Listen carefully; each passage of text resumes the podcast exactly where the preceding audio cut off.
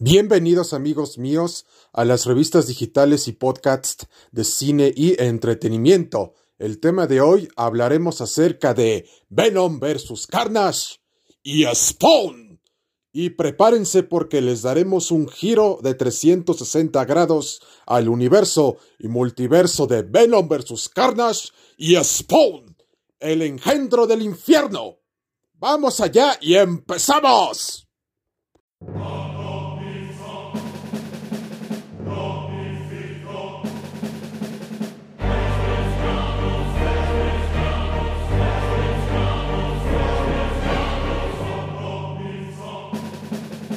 A toda nuestra comunidad y sociedad cinematográfica les comentamos que la rivalidad entre Venom vs. Carnage ha sido una de las mejores que ha existido en el universo y multiverso de los cómics de Marvel. ¿Por qué? Porque han tenido varios enfrentamientos que han involucrado al hombre araña, a nuestro amigable vecino arácnido de la Gran Manzana de Nueva York, mejor conocido como Spider-Man y déjenme decirles que ha sido una de las mejores rivalidades que ha existido en el mundo de las historietas y de los cómics, porque representa el enfrentamiento entre el antiheroísmo de Venom contra la villanía de Carnage, Claytus Cassidy. Y además, a pesar de que han tenido varios enfrentamientos, también se han unido para eliminar a amenazas globales extraterrestres e internacionales, pero desgraciadamente Venom, en su afán de querer salvar al inocente, lo termina lastimando y, matando. Por esta misma razón es que Spider-Man ha entrado en acción cuando estos dos personajes de Marvel se pelean constantemente. Entonces es una pelea encarnizada que no ha tenido fin y tampoco vencedor. Entonces, parte de todo esto nos indica que Venom vs. Carnage ha sido una de las mejores rivalidades del universo y multiverso de los cómics de Marvel. Y especialmente, como ya habíamos comentado anteriormente, Claytus Cassidy obtuvo una parte del simbionte que se agregó a su ADN y dio inicio y origen a Carnage. Entonces, Eddie Brock Venom es el responsable de la creación de Carnage y constantemente Spider-Man se ha tenido que meter en esta rivalidad para detener el asesinato de muchos inocentes en la Gran Manzana, en la ciudad de Nueva York. Y parte de todo esto lo podemos ver en la Monster Edition que sacó Smash México de parte de Televisa Maximum Carnage y que próximamente audio reseñaremos en nuestro canal de las revistas digitales y podcasts de cine y entretenimiento. Y a manera de conclusión, les decimos los siguientes puntos sobre la rivalidad entre Venom y Carnage.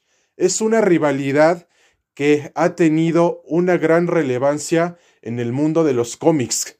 Ha demostrado el sadismo y la violencia de Carnage y especialmente la violencia de Venom.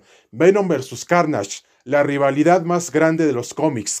Spider-Man se ha tenido que meter en esta rivalidad para evitar la muerte de personas inocentes. Especialmente Venom y Carnage han tenido varios enfrentamientos que han acabado en el asesinato de inocentes. Y sobre todas las cosas, esta rivalidad también ha tenido la intervención de los Vengadores, de los X-Men, de los Cuatro Fantásticos y de todo el universo y multiverso de Marvel. Por eso ha sido una de las mejores rivalidades del mundo de los cómics y de las historietas en general de la Casa de las Ideas. Y ahora, pasando a otro punto, hablaremos acerca del universo y multiverso de Spawn, el engendro del infierno, la creación de Todd McFarlane. Y especialmente les queremos comentar que Spawn ha sido uno de los mejores antihéroes fuera de las editoriales de Marvel y de DC Comics porque nos narra la historia de Al Simmons, un agente de la CIA que hacía el trabajo sucio de sus jefes, matando a personas inocentes y que desgraciadamente le tuvo que ocultar su historia y su pasado militar a Wanda, su amor de toda la vida, para mantenerla salvo. Pero desgraciadamente la gente de Al Simmons lo traiciona y él va hacia el infierno, es decir, él junto con su alma desciende al infierno y hace un trato con Malevolgia, el rey del infierno, para llevar a su armada del infierno a la tierra. Y especialmente Al Simmons, ahora convertido en Spawn, acepta. Entonces, cuando vuelve a la vida, ve que no puede recuperar la vida que tenía en el pasado, en su vida de mortal, por lo que es condenado para toda la eternidad a ser el engendro del infierno de Malevolgia, Spawn, el engendro del infierno de Todd McFarlane. Entonces, parte de toda esta historia que inició en el año de 1992, cuando Todd McFarlane creó la editorial Image Comics, nos dice claramente que se había enojado con Marvel Comics y con Stan Lee porque nunca pudo llevarse a Venom a su nueva editorial, ya que le dijeron que ese personaje nada más fue una creación por encargo y que no era propiedad de él. Y esto ocasionó la ira de Todd McFarlane y ocasionó que se fuera de Marvel. Entonces, él empezó a idear la creación de un personaje que fuera específicamente de él y de su creación y empezó a, diseñarlo con que tuviera un traje negro, los poderes de necroplasma, cadenas, una capa y especialmente que fuera un símbolo en el que los criminales le tuvieran miedo. Y es así que empezó a jugar con las palabras Hell, infierno y Spawn, engendro, si juntamos estas dos palabras, vemos que Hellspawn significa engendro del infierno, lo cual vemos que Spawn significa engendro del infierno, y así inició la travesía de Todd McFarlane al mundo de los cómics de manera independiente.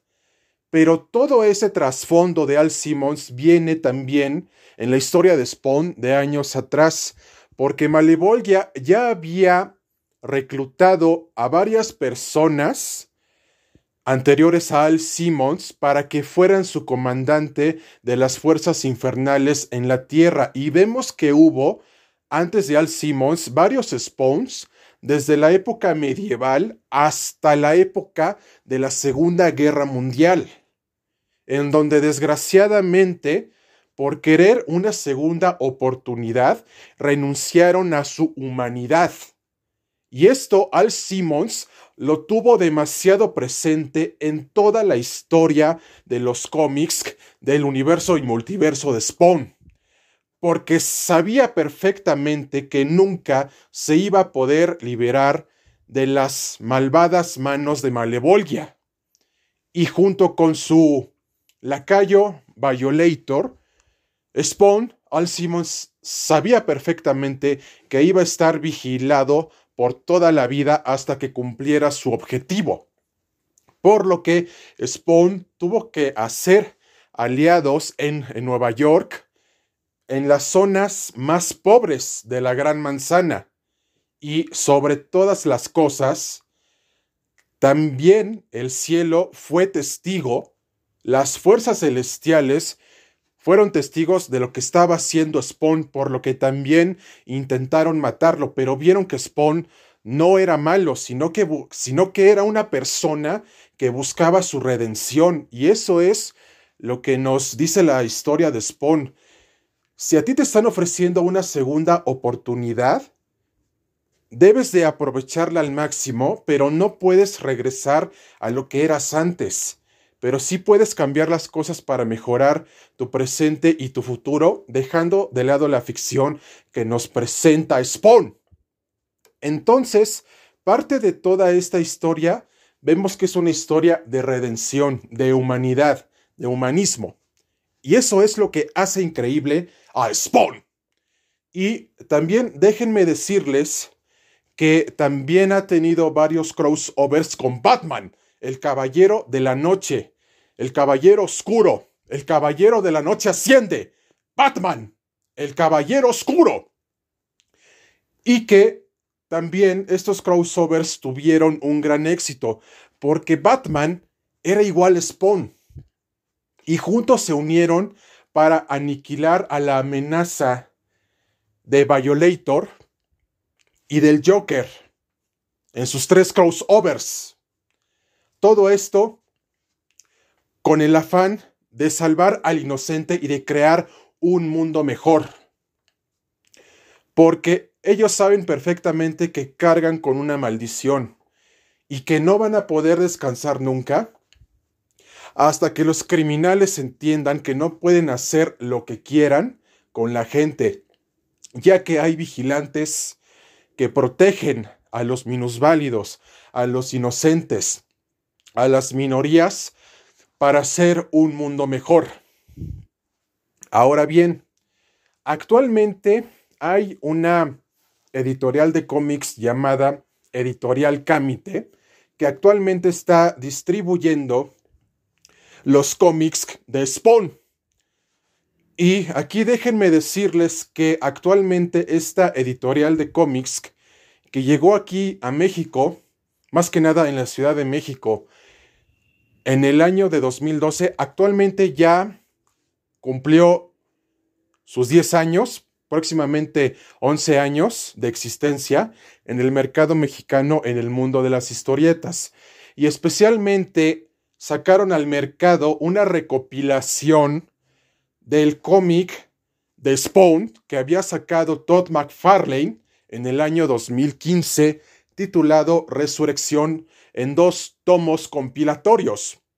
Y aquí déjenme decirles que si también quieren nuestra audioreseña de los tres crossovers de Batman Spawn y de estos dos tomos compilatorios de Spawn Resurrección, que es como un semi-reinicio de toda la historia que se vio del personaje Spawn Al Simmons, les decimos una cosa, si este programa llega de 10 a 500 reproducciones, obtendrán nuestra audioreseña de todos estos medios del entretenimiento en general que les mencionamos de Spawn. Y también le queremos hacer una invitación a Editorial Camite para que nos invite a las revistas digitales y podcasts de cine y entretenimiento a una cobertura especial de Spawn. Porque es uno de los mejores antihéroes que ha existido en el mundo de los cómics. Y recuerden que siempre les traeremos grandes novedades del mundo de los cómics. Y esperamos que los presentes programas hayan sido de su preferencia y agrado. Y Editorial Camite, te pedimos que aceptes nuestra invitación y si por dada casualidad tienes una cobertura especial sobre el universo y multiverso de Spawn, no olvides invitarnos, porque también conocemos mucho de este magnífico mundo, universo y multiverso de Spawn de Todd McFarlane. Y de nuestra parte ha sido todo, amigos míos. No sin antes mencionarles que si quieren que sigamos hablando de Spawn, y especialmente de los temas que ya habíamos hablado anteriormente de Venom y Venom versus Carnage y Spawn, se repite nuevamente, si ustedes quieren que se siga hablando de más cosas sobre Venom, Venom vs. Carnage y Spawn, solamente tienen que hacer lo siguiente. Deben compartirlo y si estos programas llegan a las 2000 y 3000, 5000 o 10000 reproducciones, vamos a hacer una cobertura especial de tres horas de Venom versus Carnage y Spawn. Se repite nuevamente, haremos coberturas especiales de Venom, Venom versus Carnage y Spawn de tres horas.